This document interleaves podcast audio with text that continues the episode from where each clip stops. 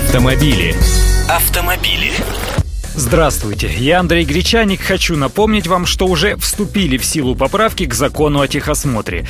Талоны теперь выдавать не будут, их заменит диагностическая карта. И полис ОСАГО можно будет купить даже в том случае, если действовать талону техосмотра или этой самой диагностической карте остается всего день.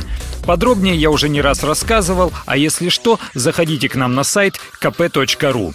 Сегодня же вот о чем. Оплатить штраф теперь можно и через сайт ГИБДД. Давайте быстренько расскажу, как все это сделать. Это несложно. Во-первых, заходим на интернет-сайт www.gibdd.ru. Можно просто ввести в поисковике сайт ГИБДД. В том числе и при помощи пластиковых карт можно будет оплатить штраф.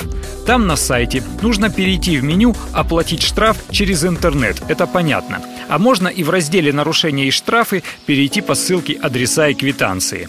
Далее выбрать регион и подразделение ГИБДД, сотрудникам которого было вынесено постановление.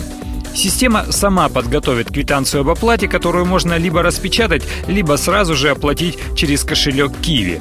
Вот здесь как раз и потребуется пластиковая карта, подойдет от любого банка, лишь бы платежная система была Visa или MasterCard. Перейдя по ссылке на сайт платежной системы Kiwi, пользователю останется только указать номер и дату постановления по делу об административном правонарушении и, собственно, произвести оплату. Такая вот схема.